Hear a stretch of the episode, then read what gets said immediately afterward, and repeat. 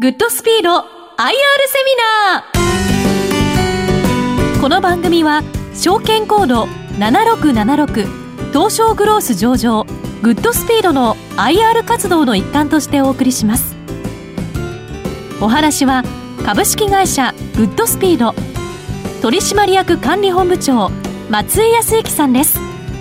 進行は兜町カタリスト櫻井英明さんです。この番組は7月30日に福岡で開催した企業 IR& 個人投資家応援イベントを収録したものです。グッドスピード IR プレゼン証券コード7676東証グローズに東証グロースに上場しております。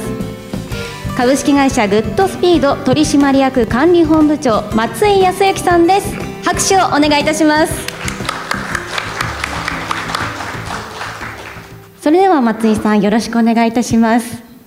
はい、えー、ご紹介預かりました松井と申します。今日はよろしくお願いいたします。えー、おそらくグッドスピードという名前これ会社名ご存知の方ほとんどいらっしゃらないんじゃないかなとこんなふうに思います、えー、この九州エリアではまだ我々の店舗がございません、えそういう状況なんですがこの個人投資家向けの IR 開始説明会というのも実は九州本日初めての、え登場でございます、えただ来年、えこの九州エリアでの出店が決まりましてですね1年後には2023年の間には出店したいと思ってますので、え、今日はそんなことで会社名少し覚えていただければなと思いますけれども、え、中古車販売店でございます、え、中古車を一般の消費者ユーザーに販売すると。これを我々のメインビジネスとしております、えー、愛知県名古屋市に本社を置く会社です。3年3か月前2019年4月に東証マザーズに上場して今はグロス市場に移行しております。愛知県中心にですね、岐阜、三重、静岡、この東海地方4県を中心に展開してきましたけれども、まあ、上場来、全国に飛び出していくと、まあ、こういう考え方のもとで、えー、2020年に沖縄、そして2021年に関西は神戸、ですね、に出店をしました。そして、来年は関西、大阪に2店舗目、えー、そして、えー、この九州、福岡と、えー、こういうのを形で、まあ、予定をしております。えー、グッドスピードの簡単なプロフィールですけれども、えー、当社の調べではですね、えー、直近のグッドスピードという会社名の知名度、えー、我々が地元である東海地方でも約30%です。まあ、わずか3割の方だけに知られている会社です。東海地方以外、全国ではほぼ無名でございます。それから中古車販売業、これはもうご存知の通り完全なレッドオーシャンでございまして、えー、競合も非常に多くてですね、えー、先に上場している大手さんもいらっしゃいます。えー、それから我々の事業は国内のみでございます。えー、車販売、これ一言どんなイメージかといえばやはり若者の車離れ、えー、脱炭素 EV 化それからガソリン単価の高騰足元は半導体不足によって新車製造の減産がある。日本国内で言えばこの先人口も減っていく市場はシュリンクしていくと。まあこういう状態にあります。我々足元の業績でいうと前期の営業利益は営業利益率1.4%えー、自己資本比率は12月末で7.4%です、えー、収益性も安全性も、えー、まだまだかなり悪いです。それから配当はありません。株主優待も設定しておりません。昨年の12月、えー、MS ワラントで、えー、増資を発表しました。今現在講習でございます、えー、こういう非常にネガティブなですね、えー、良くないことが並ぶんですけれどもただ一つ我々が自信を持っているキラキラした数字がございます。これが売上高、前年は成長率32.9%の増収でございます。当期は34%の増収、これを見込んでます。中期3か年では毎期2割ずつ成長していきたいとこんな状態で実はかなり成長は高いとこういう状態にありますこういう先ほど申し上げた通り、成熟しきった状況でですね、また、市場もシュリンクしていく中で、まあ、我々がどうやって成長してきたか、これからどうやって上がっていくかと、まあ、このあたりを今日説明していきたいと思いますので、えー、ぜひ短い時間ですけれども、よろしくお願いします。えー、我々の出店しているエリアでございます、えー、東海関西で中古車販売を行っておりますと、えー、創業は愛知県の春日井市、そこから長い間東海地方を中心に店舗を広げてきたと、まあ、こういう状態です。です中古車の我々の販売店3つにカテゴライズしておりますけれどもメガ専門店と我々が呼んでいる大型のお店これ当社のフラッグシップ今8店舗ありますけれどもそれ以外に中規模サイズ少しサイズを落とした国産と輸入車と、まあ、こういうラインナップになってます。これが我々がメガと呼んでいる店舗の定義としては展示台数が200台以上、えー、敷地面積2000坪以上と、まあ、これが定義にしております。えーと、当社の成長戦略の主軸はこのメガ専門店というのをどんどん出店をしていくと。出店をすることで、えー、販売台数を伸ばしてシェアを上げていくと、まあ、これがなぜ成長戦略の主軸になりうるのかというのはこの後説明していきますがまずこういう大きなお店をどんどん広げていると。これが我々の一丁目一番地であると。こんなふうにイメージいただければいいかなと。こう思います。20年前の創業の経緯のところ少し簡単に触れたいと思います。これが創業者で現代表取締役の加藤久則現在45歳でございます。彼が加藤が高校を卒業した後ですね株式会社 CIC という会社。これあの実は現在は社名変わって2001年に東証ジャスタックに上場したファブリカコミュニケーションズさんファブリカさんがまだ1店舗の小さな車屋さんだった頃に、まあ、加藤が入社をしたと、まあ、こういうご縁があります。えーとまあ、そこで、えーまあ、小さな中古車販売店だったので、えー、加藤はそこで働きながらですね中古車販売という仕事の一通りっていうのをまあ経験をして覚えたと。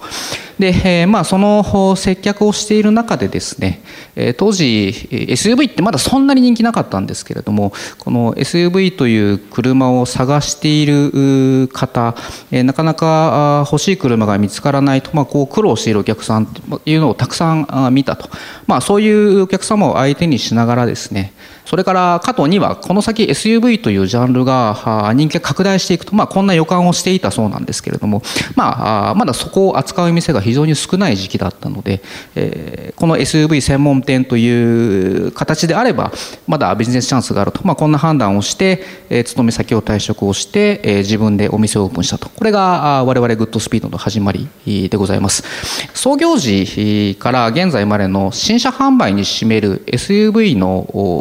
いわゆる構成比を示しています。加藤が創業した時というのは、一番左側ですね、5%、まだまだ新車のうちの5%程度しかない、まあ、非常にニッチジャンルだったと、まあ、いうことで、まだニッチですから取り扱うお店も少なかったと。でこれが加藤の予感予想が当たってですね、えー、その後 SUV がブームになって現在は23.3%もう新車のうち4台に1台は SUV であると。それからあの今週日経にも出てましたけど、えー、欧米ではレクサスの販売の中の SUV の比率ってもう88%でしたっけ、えー、もうそのぐらい占めてるということで今世界的にこの SUV ブームっていうのが起こっていると。まあもともとニッチな分野に目をつけて始まった。それがその後人気に火がついて人気ジャンルになったとこれが当社がここまで大きく成長ができた一つの要因にもなってますあのお二人の方からこのグッドスピードという名前がまあ覚えやすいいい会社名だとまあこんなお話いただいたんですけれどもこのグッドスピードという名前の由来に少し触れたいと思います。あのまあ、スピードという単語が入ってますので、まあ、車っぽい、まあ、車を連想するイメージあるかもしれませんけれども実はもともとこれ車とは全く関係がない言葉でございまして、えー、これにはあの幸運とか成功とか、まあ、こういう意味が込められた言葉でございます。グッドラックのようなニュアンスに近いそうですね。あのいい旅をとか幸運な旅をとか、まあ、そんなふうに使われる熟語だそうでございまして、まあ、それが今はもう少し発展してですね、えーまあ、人の旅だけではなくて、えーまあ、幸運とか成功とか、まあ、こういったものを広く祈る時に使うと、まあ、こんな言葉だそうでございます。あの車の販売をしていて、えー我々が利用いただけるユーザーと接点を持つ中でですね一番お客様にまあ嬉しいとか感動していただく瞬間って、まあ、これって何だろうっていうとやはり一番最初にお買い上げいただいた車を引き渡す時なんですね、えー、まあ契約いただいてですね、えーまあ、お支払いを済ましていただいてそこから、まあ、中古車でもやっぱり納車まで1週間2週間お待ちいただくことになりますので、まあ、この間お客様に待っていただきながら我々もしっかり車の準備をしてですねでまあ納車の当日鍵を渡して、えー、待ちに待った車に乗り込んでいただいてそこから店から走り去っていくと、まあ、こんなシーンがいわゆる旅立ちの時であると、まあ、こんな時に我々もこの走り去っていくお客様を見送りながらですねこのグッドスピードという言葉をま投げかけると、まあ、そんなところに、えー、通じるところを持ってですね社名に掲げたと、ま、いうことで、えー、車をお買い上げいただくユーザーのカーライフひいては人生そのものが幸運と成功に恵まれると、まあ、そんなことを祈りたいと。こんなことでグッドスピードという社名を創業来掲げて今事業を進めていると。こういったことでございます。顧客の課題という観点で話をさせていただきますけれども、まあ、ユーザーが中古車を買うときにどんな不安を抱えているかとこんな話です。まあ、世の中にはたくさんの中古車があって、まあ、そこから皆さん自分の好きな希望に合う車を探して買うわけなんですけれども、まあ、やはり自分が好きな車をたくさんあるお店の中からどうやって選ぶのかとかまた中古車ですから、えー、事故があるかもしれないとかあ何かトラブルが起こるかもしれないと、まあ、こんな不安を抱えながらあ自分に合うそして状態のいい車を見つけれることができるかどうかと、まあ、こんな課題を掲げていると抱えていると。こういうわけでございます。え、そういったユーザーに対して我々は車バイクにおける安心快適楽しいカーライフを提供すると、まあ、これが事業の定義でございまして、まあ、ユーザーに対して販売それからその後のアフターサービスといったものを提供するとこういうビジネスモデルで、えー、やっております。ざっくりここでは構成だけあの見ていただきたいんですが自動車販売関連上の2つですね。丸102それから345番付帯サービス関連と分けてます。上が販売買取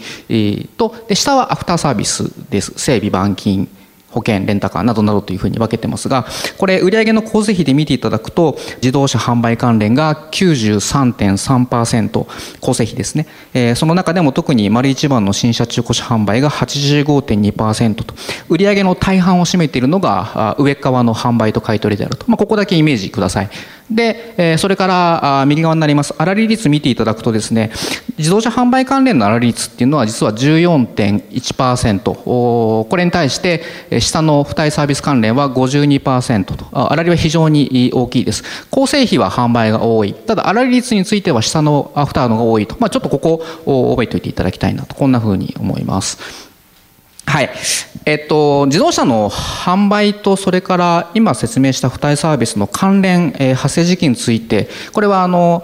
ユーザーの視点に立ってですね、え、このユーザーのカーサイクル、カーライフサイクルをイメージしながらちょっとご覧いただきたいんですけれども、今、世の中の中古車を買うユーザーの皆さんっていうのは、えっと、平均でいうと買い替えサイクルは7年でございます。中古車を買ったら、まあ、7年後に次の中古車に乗り換えると、まあ、これが平均でございます。まあ、1回車を買えばですね、その後、この7年間の間っていうのは、車の整備とか、まあ、保険に入ったり、点検を受けたり何かトラブルがあれば板金を受けたりと、まあ、こういうサービスが発生するという形になっていて7年後に次の今乗られている車の買い取り下取りをして、え販売につながると、まあ、こういうサイクルになってます。つまり最初に自動車販売関連の売り上げが発生してここで我々の接点が生まれます。そこから7年間かけて付帯サービスというアフターサービス。ここの売り上げっていうのが定期的に発生をしていくと。こういう形になってます。ですので、えーまあ、例えば来年福岡にお店出しますけれども新しく店を出します、えー、新規出店をすると新しいユーザー様との接点っていうのが販売買取から始まります。で、えー、7年かけてこの付帯サービスっていうのがストック的にこうユーザー接点を増やすことで、えー、積み上がっていくと。こういうモデルになっていると。こんな形になってます。当社をご利用いただいているお客様がどういった属性特徴があるかという説明に入っていきます。居住地。これはユーザー住まれているエリアですけれども、まあ、これはあの東海地方が多いと。これはまあお店が東海地方にしかなかったからっていうのがまあ理由でございますのでここはエリア展開をしながら広げていきたいと思ってます。一つの特徴があります。20代30代40代ここまでで全体の8割を占めてます。40代以下で8割50代以上っていうのは非常に少ないということですので、まあ、日本全体の年齢の分布で考えれば少し若い世代に偏っていると。こういった特徴があります。これなんでかというとえー、我々の集客お客様の集客手法っていうのがインターネットが中心になっているということなのでインターネットを使ってえー、欲しい車をしっかり探したいと、まあ、こういう世代をターゲットにしてますので今はこういった傾向にあります。ただこれは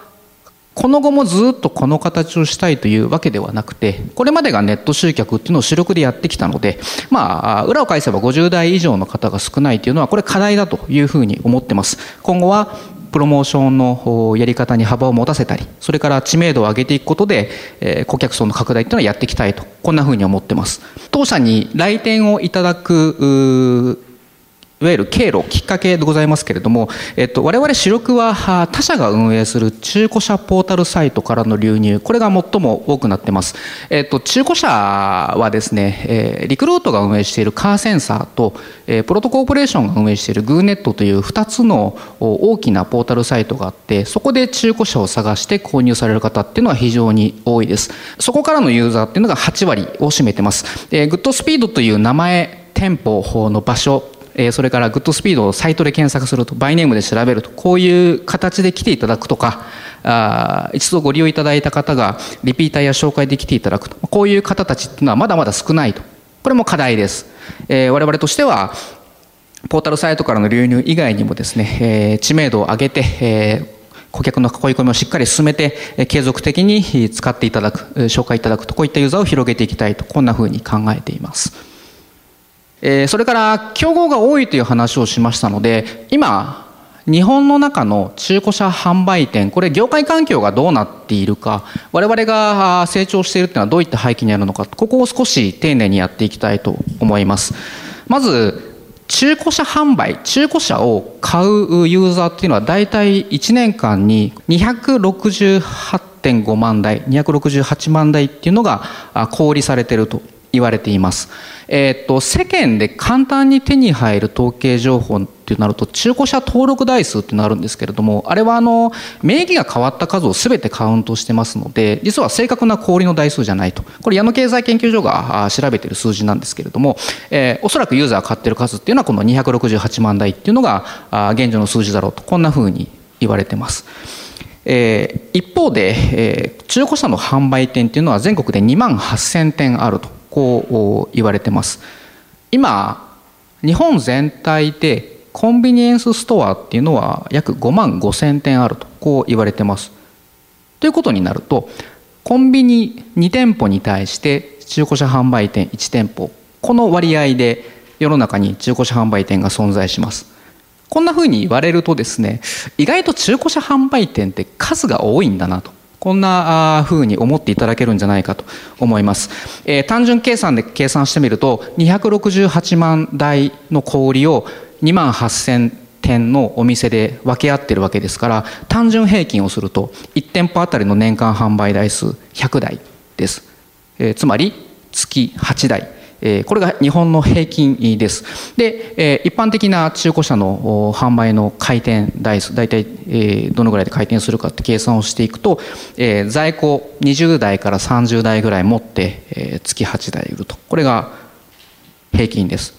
先ほど冒頭申し上げました我々のメガ専門店の在庫は200台以上です。えそこからもですね我々の店、え月販80台ぐらい売るんですけれどもそういうふうにお話しするとかなり大きい店だだということがお分かりいただけるんじゃないかなと思います、えシェアで見てみると我々0.5%しかありません、え、ただ業界の最大手、この一番大きいと言われている販売店でも実は13万台前後。シェアでいうと5%しかないと。つまりこの中古車販売業界というのはシェア5%のトップを筆頭にそのそれよりも小さいお店っていうのが、まあ、中小含めてひしめき合っているとこういう状態になってます。今まさにこの大手のシェア拡大っていうのがどんどん進んでます。そして小さいところが少しずつ厳しくなっていくと。いわゆる大手の河川化が始まって今後これがさらに進んでいくと。こういう構造にあります、えー、日本の中古車販売業界決して伸びるわけがないと。こんな中で上場している他社も含めて大手がどんどん伸びている。どんどん新規出店を発表していると、まあ、こういう状況になっているっていうのは今まさにこうこういった状況が起こっているから中小が厳しくなって大手が伸びていくこれが起こっているので上場している大手がどんどんどんどん伸びていって進展も出していくと、まあ、こういう構造になっているわけです。でなんでこれが今今このタイミングで起こってるかという話です。中古車販売なんてもう昔からあるじゃないですか。それがあこのタイミングで河川化が起こっているっていうのはあこれ、えー、日本はですねあのトヨタや日産ホンダという、まあ、メーカーの名前が入っている系列ディーラーではない、えー、ガリバーとかビッグモーターとかネクステージとかこういう独自のブランドっていうのはああんまり大きい会社がなかったんです。でメーカー系のディーラーっていうのはテリトリー制を敷いてますからそれぞれ、えー、自分たちがお店を出せる都道府県がこう仕切られてますのでメーカ系のディーラーっていうのはなかなか自分たちは大きくなれない制限があると。一方で、えー、メーカー系じゃない会社がゼロからスタートして店を広げようと思うとここはあの中古車ビジネスって一台一台車を仕入れてお店並べなきゃいけないですからかなり体力がいるんですね。で、え一気に広げようと思うとなかなかこの資金というのは難しいとこういう状況だったんですけれどもこれが今から十数年前ですね、え買取事業っていうモデルで成長して上場していたイノムが買取の店舗も生かして小売に移った。それから純然たる中古車プレイヤーだったネクステージっていうのが10年ぐらい前に上場されたと。まあ、これでようやく資金を調達してですねお店をどんどん出せるというプレイヤーが集まって、えそういったところが伸びることで、えこのシェア河川化っていうのがまさに始まりだしたと。こういう構造にあります。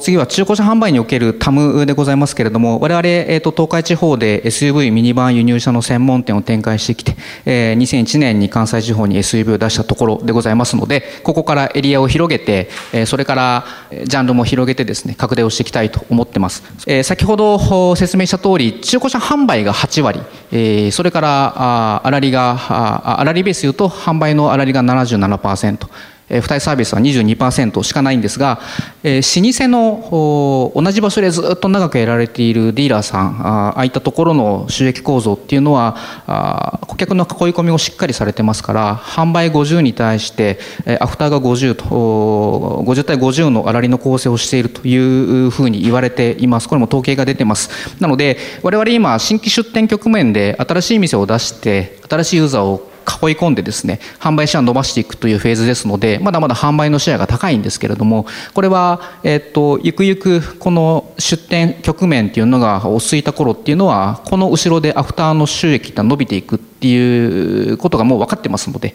そういう意味では先々この付帯サービス関連の収益が拡大をしていくことで、えー、粗利それから利益率が高まっていくと、まあ、こういうポテンシャルを持っているとこんなふうに考えています。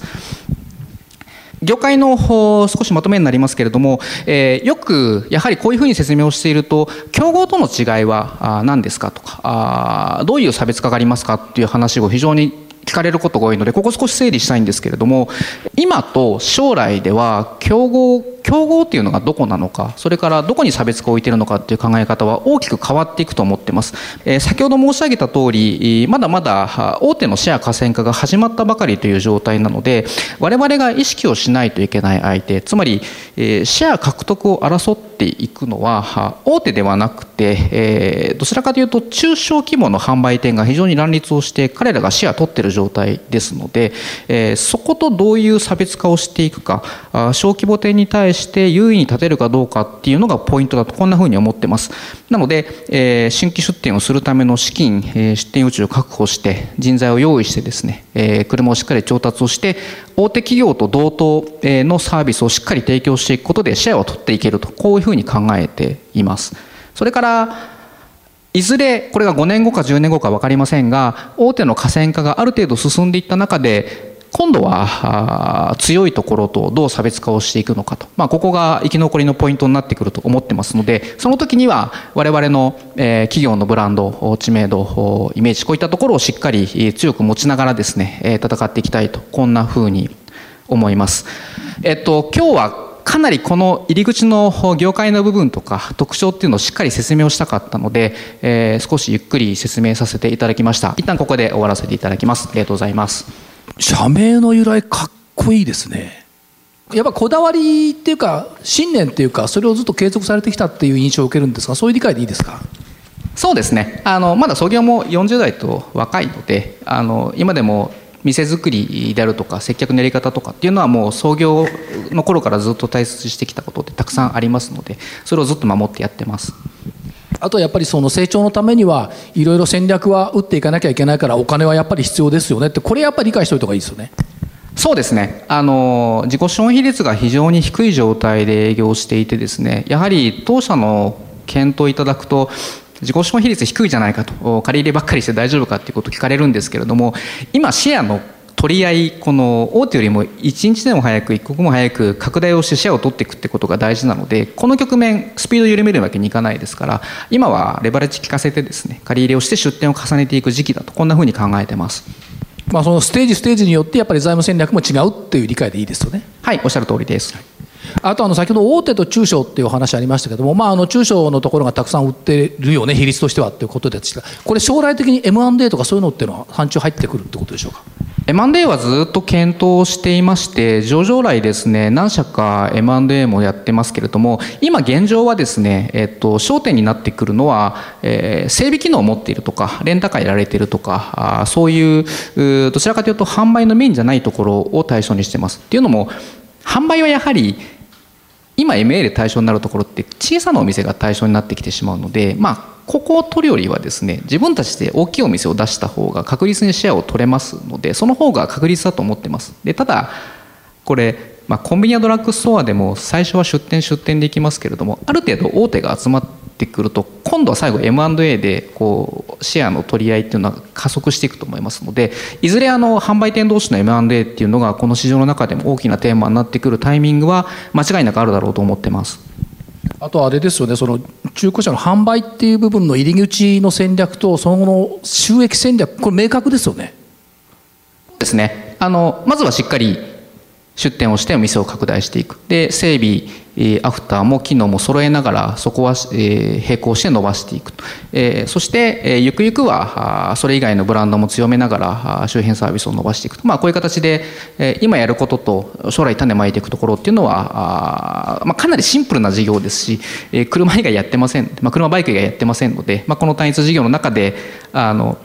限られた資金っていうのを集中投下してやっていきたいとこう思ってます。ありがとうございますではグッドスピードということなんですが最後にメッセージ一言よろしくお願いします。はい、あのまだまだ知名度低いですけれども、ここからしっかり成長してですね、えー、事業の成長でもって皆様からもご期待いただけるように努めてまいりたいと思います。また来年、えー、この福岡で、えー、商売やっていきますので、ぜひ、えー、ビジネスもそれから株式市場としてもですね、ぜひご注目いただければ幸いでございます。今日はありがとうございました。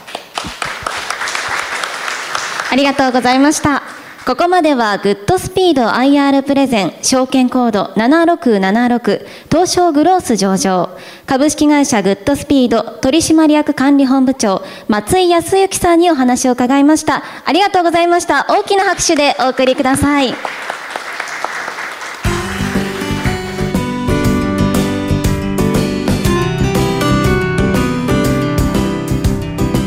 ッドスピード IR セミナー。この番組は証券コード7676東証グロース上場グッドスピードの IR 活動の一環としてお送りしました。